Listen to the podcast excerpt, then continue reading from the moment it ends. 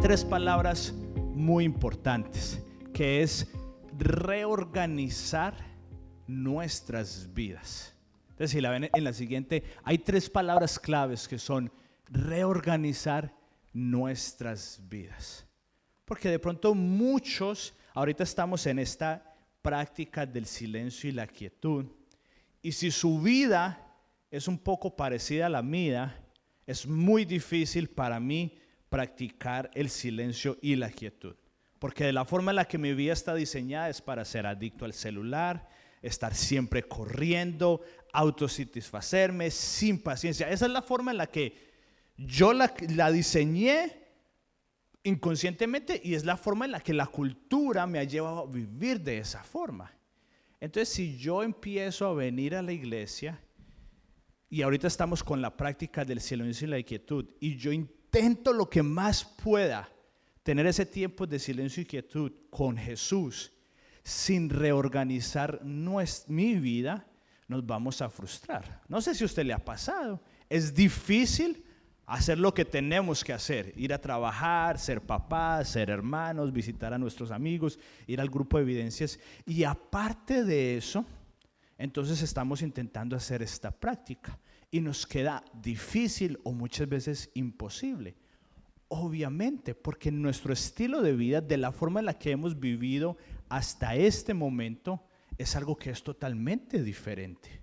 Mi vida y mi, mi forma de ser yo fui, yo, o por lo menos así soy, de siempre, siempre estar corriendo. Para mí quedarme quieto es muy difícil.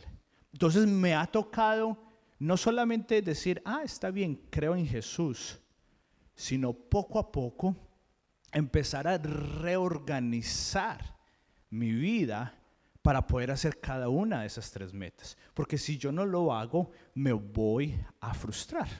Y dijimos que la mejor forma para que usted y yo reorganicemos nuestras vidas es por medio de las prácticas, es por medio de lo que usted y yo hacemos. Así que por medio de prácticas que nos van a ayudar a estar con Jesús, por medio de prácticas que nos van a ayudar a convertirnos como Jesús y por medio de prácticas que nos van a ayudar a hacer lo que Él hacía. Eso es lo que estamos haciendo ahorita en Casa Evidencias, en donde cada domingo, por estos últimos ocho domingos que pasaron, eran solamente enseñanzas en base a la práctica del silencio y la quietud que está enfocado a que usted y yo podamos pasar tiempo con Jesús. Esto es solamente, de pronto, si usted nos ha visitado en las últimas semanas, es nuevo para usted, pero esto lo hablamos todos desde septiembre hasta diciembre del año pasado. ¿Por qué estoy volviendo a decir esto? Son dos razones. Número uno, porque es importante recordarnos, es importante eh, volver a decir, pero número dos, porque cada una de las prácticas que vamos a hacer aquí en Casa Evidencias deben de convertirse en un estilo de vida.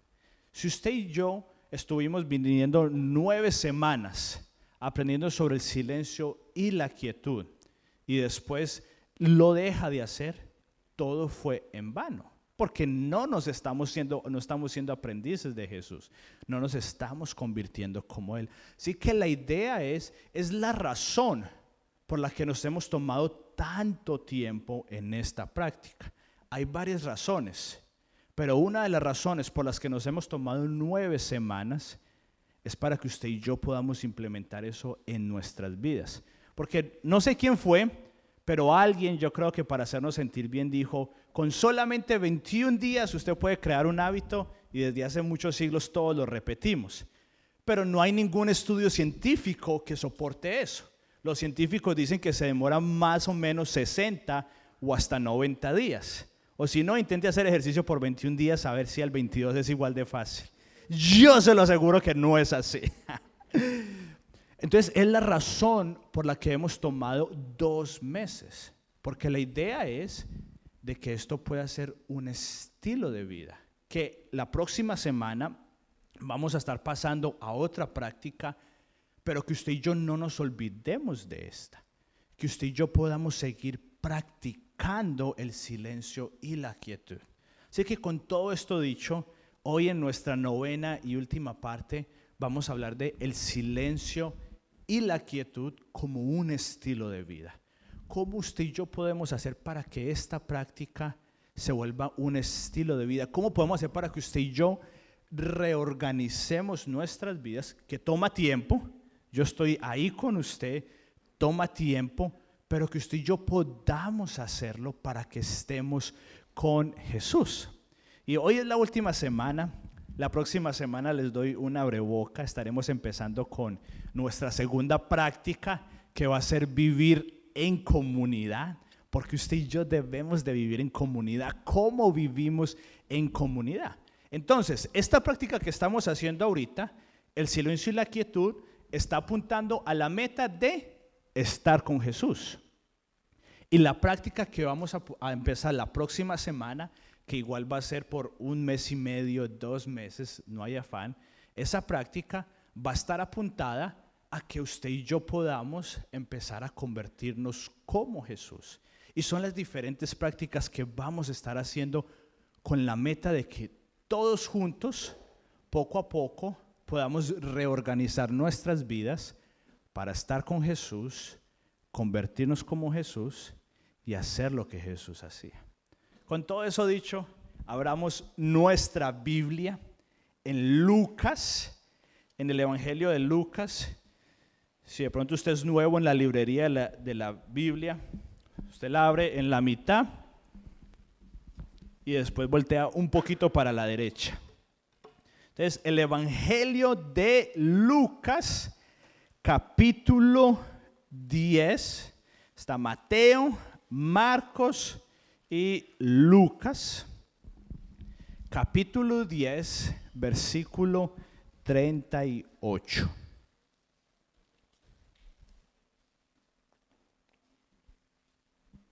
Lucas capítulo 10, versículo 38. Y vamos a leer estos cuatro versículos de corrido y después vamos a ver ciertas palabras que leemos aquí en la Biblia que nos ayudan a ver que la Biblia es real, la Biblia sabe con lo que usted y yo batallamos para poder tener ese tiempo del silencio y la quietud y es consciente de eso, pero aún así nos reta reorganizar nuestra vida. Entonces leamos en el versículo 38 y dice, durante el viaje a Jerusalén, Jesús y sus discípulos llegaron a cierta aldea donde una mujer llamada Marta los recibió en su casa. Su hermana María se sentó a los pies del Señor a escuchar sus enseñanzas, pero Marta estaba distraída con los preparativos para la gran cena. Entonces se acercó a Jesús y le dijo, Maestro, ¿no te parece injusto que mi hermana esté aquí sentada mientras yo hago todo el trabajo? Dile que venga a ayudarme. Y el Señor le dijo, mi apreciada Marta, estás preocupada y tan inquieta con todos los detalles. Hay una sola cosa por la que vale la pena preocuparse. María la ha descubierto y nadie se la quitará.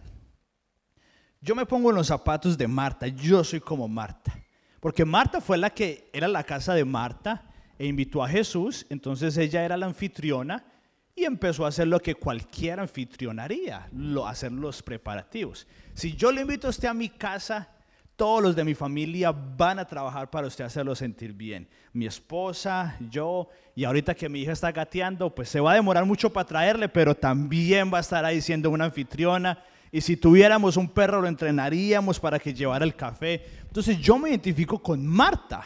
Si yo voy a invitar a alguien en mi casa, yo quiero hacerlo sentir bien. Eso es lo que, y más en nuestra cultura, que es una cultura muy familiar, muy amigable entonces imagínese usted a Marta, invita a Jesús, que en ese momento era la superestrella, era súper famoso. Entonces, claro, vino a mi casa, voy a empezar a servirlo. Y cuando se da cuenta, su hermana, su hermosa hermana, no dice, pero yo creo, por mi experiencia, creo que Marta era la mayor. Entonces probablemente era su hermana menor y se voltea a dar cuenta que María no está haciendo absolutamente nada, como muchas veces Perdón si usted es un hermano menor, pero los hermanos mayores hay veces como que hacemos más. Entonces ella voltea a mirar a María y se enoja. A mí me pasaba muchas veces esto. Con mis papás yo le digo, pero ¿y ellos por qué no tienen que hacer lo que yo hacía cuando era su edad? Y entonces, claro, ella va y le dice, Jesús, yo estoy haciendo lo que se espera. Tú estás aquí en nuestra casa, yo estoy, eh, yo estoy haciendo los preparativos. Dile a mi hermana perezosa que no quiere hacer nada, que venga y me ayude. Y yo lo he hecho con mis papás. Y yo no me imagino Marta cómo estaba así, que le diga lo que se merece. Ya era hora que alguien se lo dijera. Y entonces Jesús está acá y yo creo que Marta está esperando que Jesús se voltee a decirle a María. Y yo imagino que Jesús, María, Marta le estaba diciendo a Jesús y estaban mirando, entonces Marta estaba esperando que Jesús volteara la cara. Esto me lo estoy imaginando. Que volteara la cara para decírselo a María porque decía que estaban los pies de Jesús. Pero Jesús no volteaba, sino que se quedaba viendo a Marta. Y yo me pongo a pensar, pero ¿y por qué Marta estará diciendo, ¿por qué no se está volteando si es a María que tiene que ver? Y Jesús le dice, Marta, estás preocupada. En esta versión, la nueva traducción viviente dice, estás distraída. En otras versiones dice, estás abrumada por todo lo que hay que hacer. Y Jesús no le dice que está mal, Jesús no le dice que está mal atender, no le dice que está mal eh, preocuparse por atender a las personas, no, pero le dijo, hay algo más importante que todos estos detalles. Y es lo que está en el versículo 42. Pero antes de que volvamos a leer el versículo 42, vamos a devolvernos a Mateo. Entonces, un par de páginas a su izquierda en Mateo 6.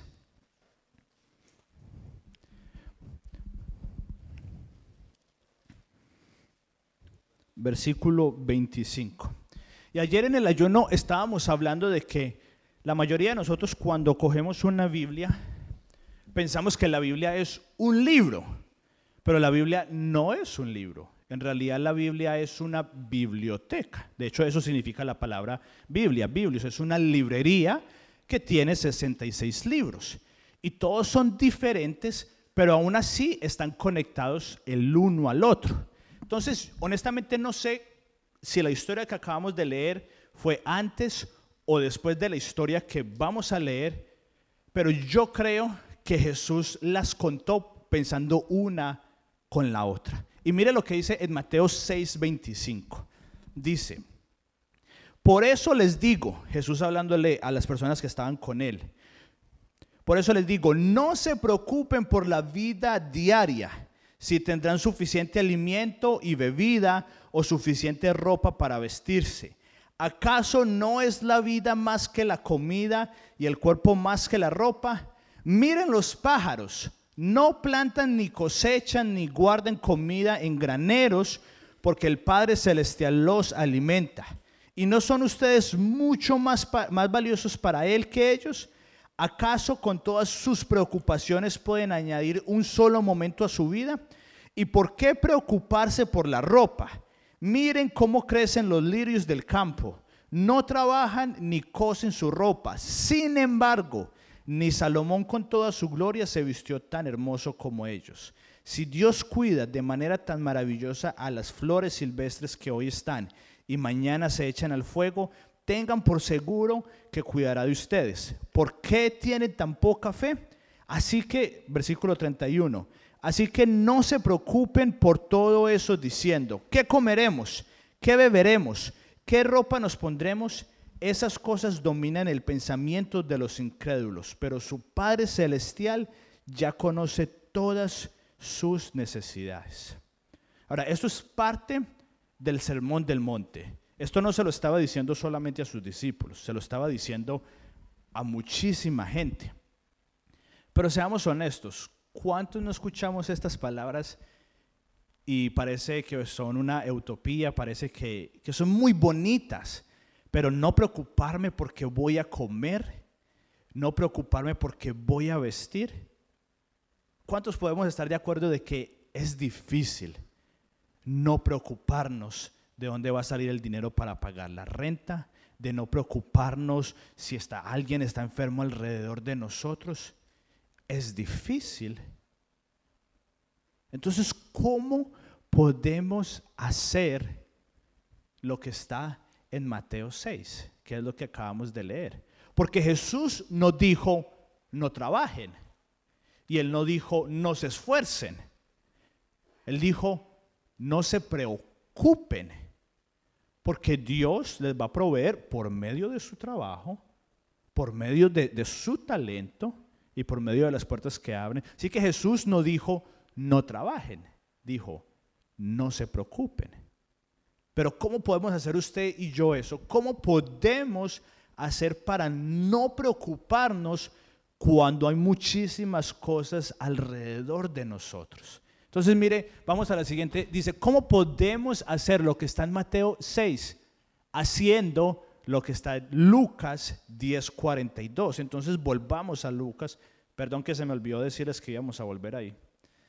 Devuélvase a Lucas 10, versículo 42. ¿Cómo podemos hacer para no preocuparnos? Están en las palabras de Jesús. Hay una sola cosa por la que vale la pena preocuparse. Y María la ha descubierto y nadie se la quitará. ¿Qué era qué? Estar con Jesús. Jesús no está diciendo no vaya a trabajar. Jesús no está diciendo no sea responsable. Él está diciendo no se preocupe, porque usted puede que no tenga dinero, pero si Dios le da de comer a los pájaros, que no son tan importantes, cuanto más no le dará a usted. Y Jesús dice, si hay algo por lo que vale la pena preocuparse, es pasar tiempo conmigo.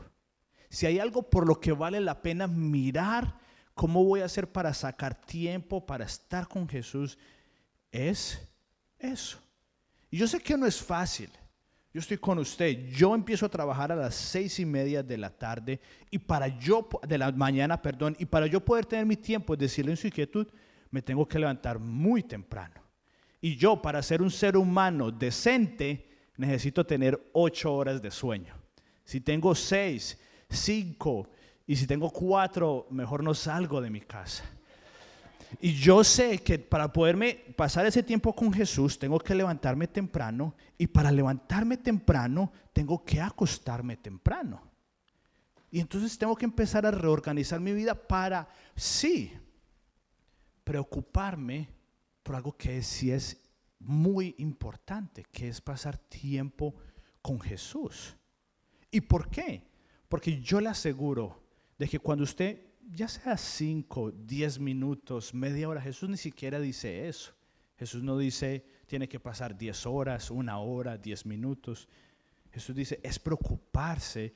Y yo le aseguro que cuando usted está pasando por momentos difíciles y se está preocupando porque no sabe qué va a comer, porque no sabe qué va a vestir, porque no sabe qué va a pasar en su familia, pero usted se preocupa por pasar ese tiempo con Jesús de pronto, no de la noche a la mañana se le van a ir sus problemas, pero usted va a poder empezar a dejar de preocuparse y confiar en Dios, de que Él va a proveer para su vida, de que Él va a proveer para cada una de sus necesidades. Y muchas veces vamos a pasar tiempo leyendo la Biblia, o muchas veces solamente vamos a pasar tiempo escuchando de Dios. Y fue lo que él le dijo, solo hay una cosa por la que vale la pena preocuparse y es estar con Jesús, porque es la única cosa que nadie le podrá quitar. Usted preocúpese por su trabajo y por ser el mejor trabajador, que es importante, pero si esa es la única preocupación suya, cualquier persona se lo puede quitar, su jefe se lo puede quitar en cualquier momento. Usted puede tener la mejor casa, pero viene un desastre y se la pueden quitar. Usted y yo podemos tener muchas posesiones, podemos tener la mejor ropa, pero se mete en un charco y ya no le vuelve a salir esa mancha. En cualquier momento, cualquier cosa viene y se la puede quitar. No Dios, las circunstancias que pasan. Y por eso es que muchas veces nuestros estados de ánimos están tan arriba. Unas veces estamos bien, otras veces estamos mal, porque estamos enfocados en lo que tenemos y lo que usted y yo tenemos, lo dice Proverbios, así como viene, se puede ir. Y Jesús dice, solamente hay una cosa en la que si usted sí se preocupa, nadie más se la puede quitar. Y es estar con Jesús. Una vez más, Jesús no está diciendo no trabaje. Jesús no está diciendo no se levante temprano para ir a proveer a su familia. Jesús está hablando de prioridades, de cómo usted puede reorganizar su vida para que la prioridad sea pasar tiempo con Jesús. Así que quiero darle cinco pasos, muy rápidos, cinco pasos para que el silencio y la quietud se vuelvan un estilo de vida suyo. Porque, una vez más, es muy bonito y quisiéramos hacerlo.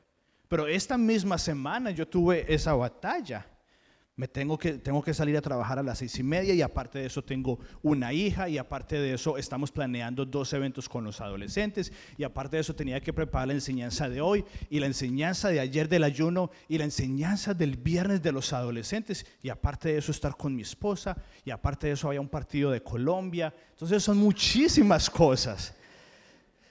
Son muchísimas cosas.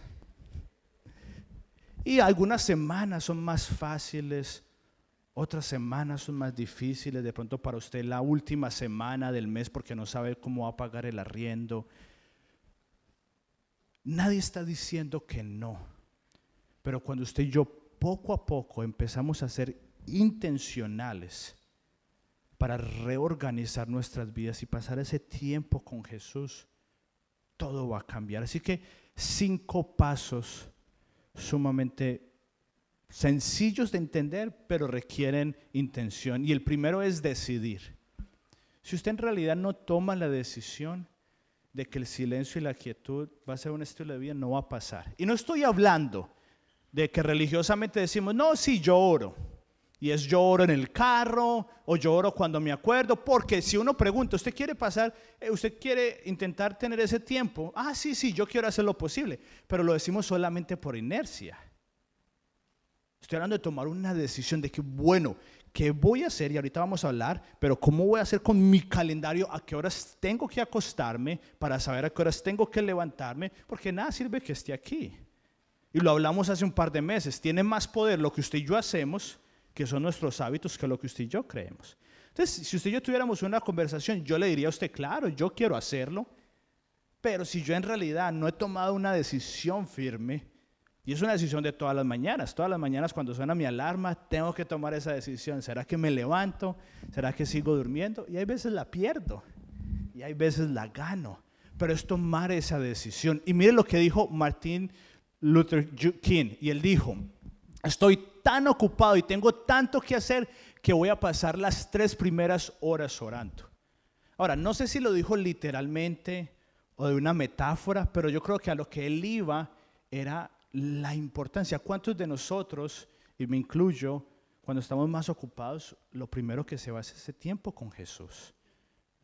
Sabiendo que de pronto Jesús es el que nos puede dar esa sabiduría para administrar mejor nuestro tiempo, para administrar mejor nuestra energía.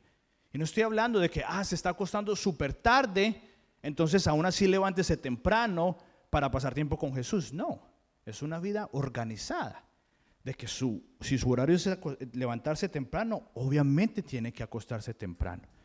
Pero si usted y yo no tomamos la decisión de en realidad que esto sea un estilo de vida, no va a pasar. Porque ¿a cuántos de aquí les sobra horas en el día?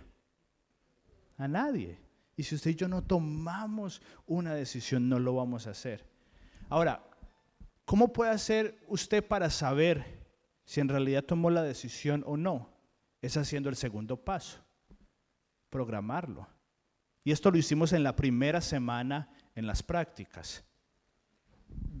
Usted tiene que decir, lo voy a hacer a esta hora en este lugar.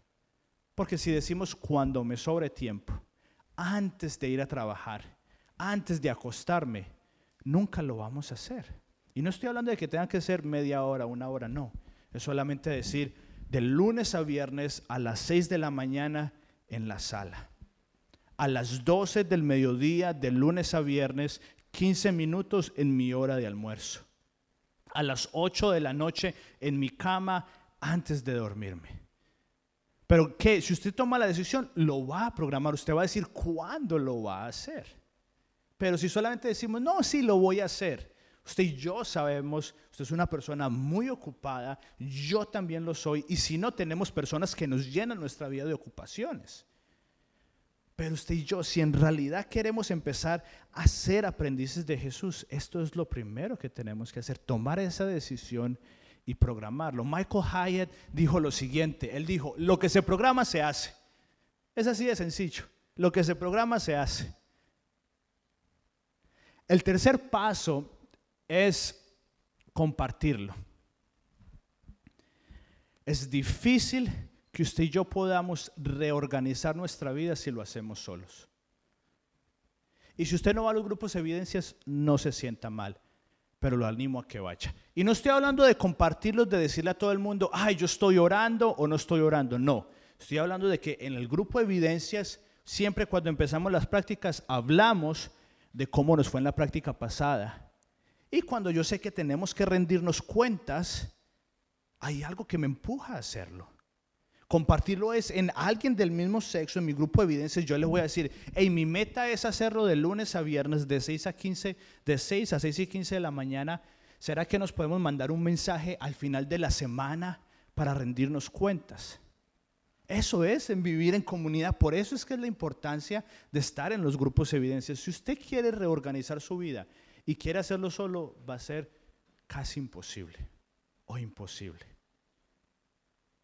Pero cuando lo hacemos con otras personas que nos ayudan, que oran por nosotros y que nosotros también ayudamos a esas personas, va a ser más factible de que sí se vuelva un estilo de vida. El cuarto paso, no sé si, no, para este no tenía ninguna frase. El cuarto paso es bajar el ritmo de su vida.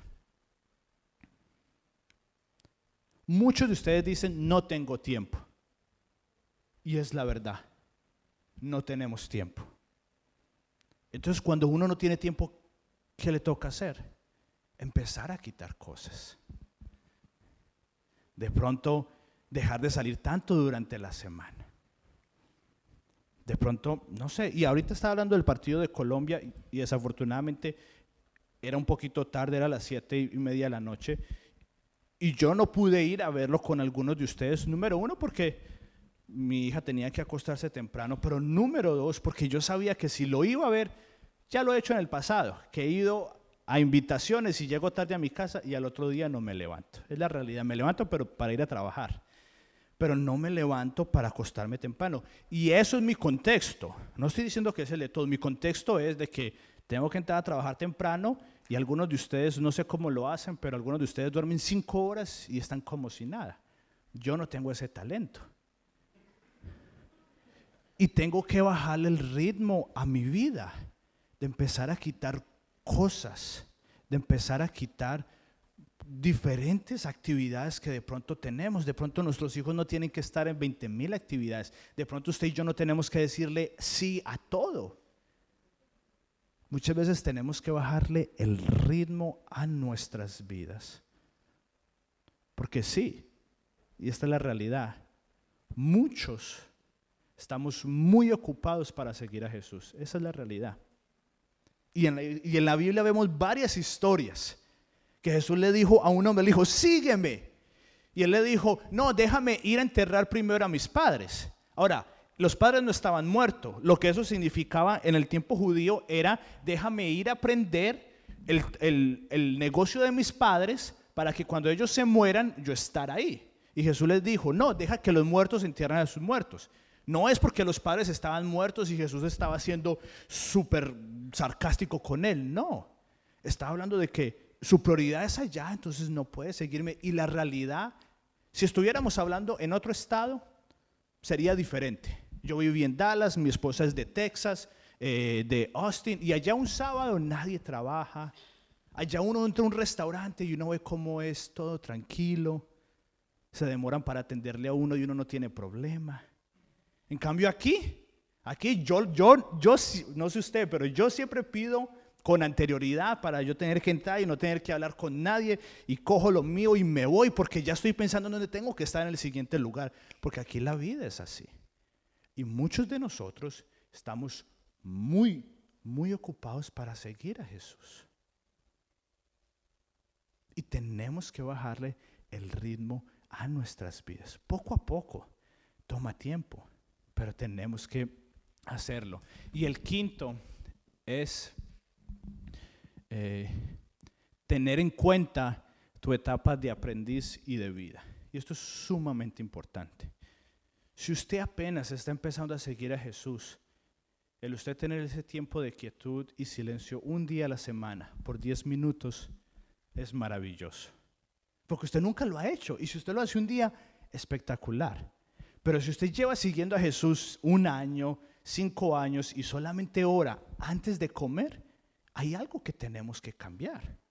Entonces, si usted recién está empezando, está apenas pensando y está bien, hay que tener en cuenta su etapa de aprendiz. Pero algunos llevamos siguiendo más años a Jesús y es hora de que crezcamos y que no nos quedemos en lo mismo y que no nos estanquemos. Tenemos que saber en qué etapa estamos de aprendizaje y en qué etapa estamos de nuestra vida. Algunas de aquí están en embarazo y yo sé que muchas mujeres ya en embarazo no pueden dormir y les cuesta levantarse temprano. Algunos de ustedes trabajan en otro estado. Algunos de ustedes son mamás y tienen mucho que hacer. Algunos de ustedes trabajan en la noche. Todo eso es en cuenta. Jesús en ningún momento aquí habló de cantidad, sino de prioridades. Y es importante que tengamos en cuenta esa etapa. Esta semana, creo que fue el miércoles, estábamos aquí en el ensayo de alabanza, después estábamos haciendo unos arreglos, luego fuimos a grabar un video para la próxima serie de la práctica de vivir en comunidad. Y después, no me acuerdo qué hicimos y llegamos tarde a nuestra casa y aparte de eso nuestra hija se levantó súper, súper temprano y ese día ni Keren ni yo pudimos pasar ese tiempo con Jesús. Y está bien, porque es la etapa de nuestra vida. Antes, cuando no teníamos hijos, también lo hacíamos, que nos quedábamos dormidos y no estaba bien, porque no había excusa. Y no lo estoy hablando solamente para los que tienen hijos o no. No, todos los contextos son diferentes. Pero tenemos que saber de que de pronto su etapa de vida ahorita es una etapa de mucho, eh, no sé, cualquiera que sea el contexto, o también saber, no, honestamente, ahorita no tengo muchas responsabilidades, sí puedo colocar un poquito más de disciplina. Porque esto no se trata de perfección, se trata es de practicar. No se trata de que usted tenga que hacerlo todos los días de una forma religiosa, no. Se trata de que si la semana pasada lo hice una vez, está bien, la próxima semana voy a hacer lo posible para hacerlo dos veces. Tenemos que tener en cuenta nuestra etapa de aprendizaje y nuestra etapa de vida. Entonces, si usted y yo queremos de que el pasar tiempo con Jesús se vuelva un estilo de vida, tenemos que en realidad tomar la decisión de que va a ser un estilo de vida. Y si es una decisión, entonces lo vamos a programar. Y si en realidad queremos hacerlo, lo vamos a compartir con nuestro grupo de evidencias para rendirnos las cuentas. Y si queremos en realidad hacerlo, probablemente vamos a tener que quitar cosas de nuestras vidas para bajar el ritmo. Y tenemos que tener en cuenta nuestra etapa de aprendiz. Al final, el silencio y la quietud, la definición que le pusimos es solamente un tiempo intencional con Dios. No es un tiempo intencional de una hora o de 15 minutos, no, un tiempo intencional. Y en su contexto usted sabe para usted cuál es un tiempo intencional. Pero esa es la práctica que nos va a ayudar para reorganizar. Esa es la meta suya y mía, reorganizar. Tenemos hábitos que no son buenos, tenemos estilos de vida que no nos ayudan y queremos reorganizar nuestra vida para estar con Jesús, convertirnos como Jesús y hacer lo que Jesús hacía. Para terminar, es trabajo, nadie lo está negando. Cuesta, reorganizar nuestras vidas es difícil, tener ese tiempo en la mañana, en la tarde es difícil, decirle no a otras cosas es difícil. ¿Por qué lo deberíamos hacer usted y yo? ¿Por qué deberíamos reorganizar nuestras vidas para pasar tiempo con Jesús? Él lo respondió, Jesús lo hizo en Mateo 11. Y es una invitación que le hizo a sus discípulos y es una invitación que nos hace a cada uno de ustedes. No tiene que buscarlo, yo se la voy a leer. Y mire la invitación que Él está haciendo a usted hoy. Le dice, ¿estás cansado? ¿Estás desgastado? ¿Quemado por la religión? Ven a mí, sal conmigo y recuperarás tu vida. Te mostraré cómo descansar de verdad. Camina conmigo y trabaja conmigo y observa cómo lo hago. Aprende los ritmos no forzados de la gracia. No te pondré nada pesado o que no te quede bien. Hazme compañía y aprenderás a vivir libre y ligeramente. Al final eso es lo que quiere Jesús para cada uno de nosotros. Y hace un par de semanas ya vamos a terminar. A inicio, perdón, hace un par de meses a inicio de este año fui al doctor solamente para revisarme anualmente. Y cuando me hice el examen, salió unos resultados en la sangre que no eran buenos. Y me mandaban a hacer otro examen y no salieron buenos. Y me mandaban a hacer otro. Me mandaron como a hacer cuatro exámenes hasta que al final el doctor dijo, tenemos que ver que no sea algo grave. Y me mandó un ultrasonido. A mí nunca nadie me había mandado un ultrasonido. Lo único que lo había escuchado era para mujeres en embarazo. Y cuando el doctor me lo dijo, me, me preocupé un poquito, porque teníamos los resultados, pero en realidad el doctor no sabía qué era. Había posibilidades de que fuera algo muy grave o que no fuera nada. Entonces cuando él nos dijo, eso creo que fue como un martes o miércoles, yo llegué a la casa, me senté y lo primero que hice fue sacar el celular para saber cuáles eran las consecuencias. Y después oré. Sé que debería haber sido al revés, pero todavía no estoy ahí. Cuando me asusté por las consecuencias, también estoy aprendiendo. Entonces, ese día estoy un poquito ansioso y un poquito con temor y, gracias a Dios, Dios le dio la sabiduría a mi esposa para que ella no me dijera, todo va a estar bien, no te preocupes, porque en realidad hay veces las cosas no van a estar bien. En realidad hay veces no va a estar todo bien. Y no necesitamos que nos digan que va a estar bien porque puede que sea mentiras. Y lo único que ella hizo fue estar conmigo, llorar conmigo y después oró conmigo. Entonces después de eso fui la otra semana al ultrasonido, me lo hicieron y, y no fue tan grave como podría pasar, pero llegó un resultado de que tenía el hígado graso. Eh, creo que en el ultrasonido habían varias empanadas ahí. Y después me hicieron otro examen y también tenía muchísima grasa corporal. Y yo por mucho tiempo, desde inicio de año, yo ya había decidido, no, voy a hacer ejercicio, pero honestamente no tenía tiempo. Yo decía, es que no tengo tiempo, no sé dónde lo puedo hacer. Hasta que me llegaron estos resultados y Angélica, mi doctora personalizada, me hizo unas recomendaciones y me tocó empezar a hacer muchos cambios. Algunos de ustedes con el dolor en la cara, la pena en la cara y en el estómago me ha tocado que decirles que no. Algunas invitaciones que me han hecho. Y me tocó inscribirme al gimnasio y sacar tiempo como fuera. Porque no tenía otra opción. Y me tocó decirle a personas. Entonces los jueves le dije a Esteban que empezara a ir al gimnasio conmigo. Los miércoles a mi esposa conmigo. Y dentro de poquito, bien temprano, los domingos vamos a ir con Dani al gimnasio. Porque yo sé que si yo lo hago solo es, es imposible. Necesitaba otras personas que me apoyaran. Y ahorita estoy comiendo muchas manzanas verdes y estoy tomando dos test diarios que todavía me saben a agua. Pero ahí lo estoy haciendo, ahí lo estoy haciendo porque sé que es lo que me hace daño. Y me, me ha tocado reorganizar toda mi vida. Lo que desayunamos, a la hora que desayunamos, a la hora que almorzamos, a la hora que cenamos, a lo que le decimos que sí, a lo que le decimos que no. Nos ha tocado reorganizar toda nuestra vida. Desafortunadamente, porque me dijeron que si no podían haber más consecuencias cardiovasculares y otras. Y muchos vamos a tener que esperar hasta que nuestra vida ya esté ahí, de pronto haya un divorcio, de pronto haya, usted ya esté depresivo, ya esté tomando pastillas para poder dormir.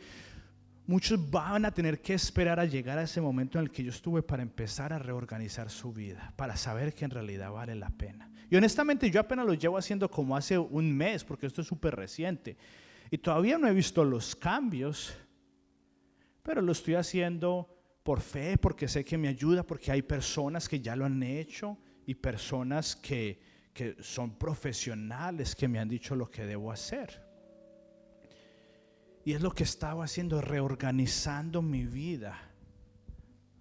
Porque sé que al final el que más le va a dar beneficio es a mí y a las personas a mi alrededor. Y honestamente es exactamente lo mismo. Hay dos opciones. O usted espera a que haya algo terrible en su vida y usted empieza a reorganizar su vida. Usted dice, no, ¿por qué voy a esperar? Voy a empezar a reorganizar mi vida desde ya. Y va a tomar tiempo. No quiere decir de que todos los días somos súper saludables, no. Hay días que no, hay días que honestamente estoy muy ocupado y ni siquiera desayuno y eso no está bien. Pero Jesús dice, no te preocupes, yo estoy aquí y el Espíritu Santo está aquí para ayudarte. No se trata de que seamos perfectos, no se trata de que poco a poco empecemos a practicar, a que reorganicemos nuestras vidas. Pero no espere, no espere hasta que algo malo pase en su vida. No espere hasta que haya una crisis. No espere hasta que le den un diagnóstico, de pronto no físico, pero que usted ya en el alma no puede siente un peso con tanta presión que hay, usted no sabe a quién compartírsela, no sabe a quién entregarla. Y ese día que me iba a hacer el ultrasonido, no se me olvida, fue miércoles. Estaba ansioso y, y me levanté temprano y ni leí la Biblia. Solamente estuve ahí, me hice mi café y estuve ahí y solamente le dice, le dije, Jesús, cualquiera que sea el resultado, tú tienes control de todo. Y fue lo único que hice. Y fui al hospital y, ese día no sé qué estaban, pero me mandaron a tres lugares diferentes. Entonces mi mente se estaba haciendo ideas y se demoraron como una hora haciéndome el ultrasonido y pues yo no sabía si eso era mucho o poco. Pero durante todo ese tiempo, yo decía, Jesús, tú tienes el control, cualquiera que sea el resultado. Tú tienes el control. Y no digo que estuve, wow, no, todo estuvo bien. No, me llegó un mal resultado y sí, estuve un poquito temeroso. La verdad es que no todo es color de rosas, es la realidad. Y usted lo sabe, porque usted en su vida también hay cosas que están pasando y, Jesús nunca nos promete todo va a estar bien. No. La promesa que Él dice es, voy a estar contigo todos los días, hasta el fin del mundo. Esa es la promesa que Él hace. Y muchos de ustedes o por lo menos a mí me ha pasado, cuando alguien, le comento a alguien algo malo que me está pasando y me dice, no, no te preocupes, eso no es nada, todo va a estar bien. Por decencia no le digo nada, pero en ese momento yo no quiero escuchar eso. Porque de pronto no está bien, lo único que quiero es que esté ahí conmigo. Y esa es la promesa que nos hace Jesús. Hay veces las cosas no van a estar bien. Y Él dice, está bien, yo voy a estar contigo. O hay veces usted va a pasar este tiempo y las cosas están yendo bien en su vida y entonces usted va solamente a estar con Jesús y agradecerle. Y algunos días va a ser leer la Biblia para aprender. Y está bien, y cada una de las ocho prácticas que hemos hecho hasta el día de hoy son solamente herramientas que usted puede tomar. Usted no pudo hacer las ocho horas, está bien. Planéelo en una época en su vida donde no tiene tantas responsabilidades y saca ocho horas para hacerlo. No es que todo lo tenga que ser ya, pero si es que usted empieza a reorganizar su vida para que esto se vuelva un estilo de vida. Porque al final es la invitación que Jesús nos está haciendo es eso, estás cansado, estás desgastado de la vida, de lo bueno, de lo malo. Está bien, ven conmigo. Déjame ayudarte a quitar esa carga. Eso que no le has contado a nadie que te hizo tu papá o tu tío desde muy chiquita. Ven conmigo. No hay que esperar a que estemos pasando algo grave.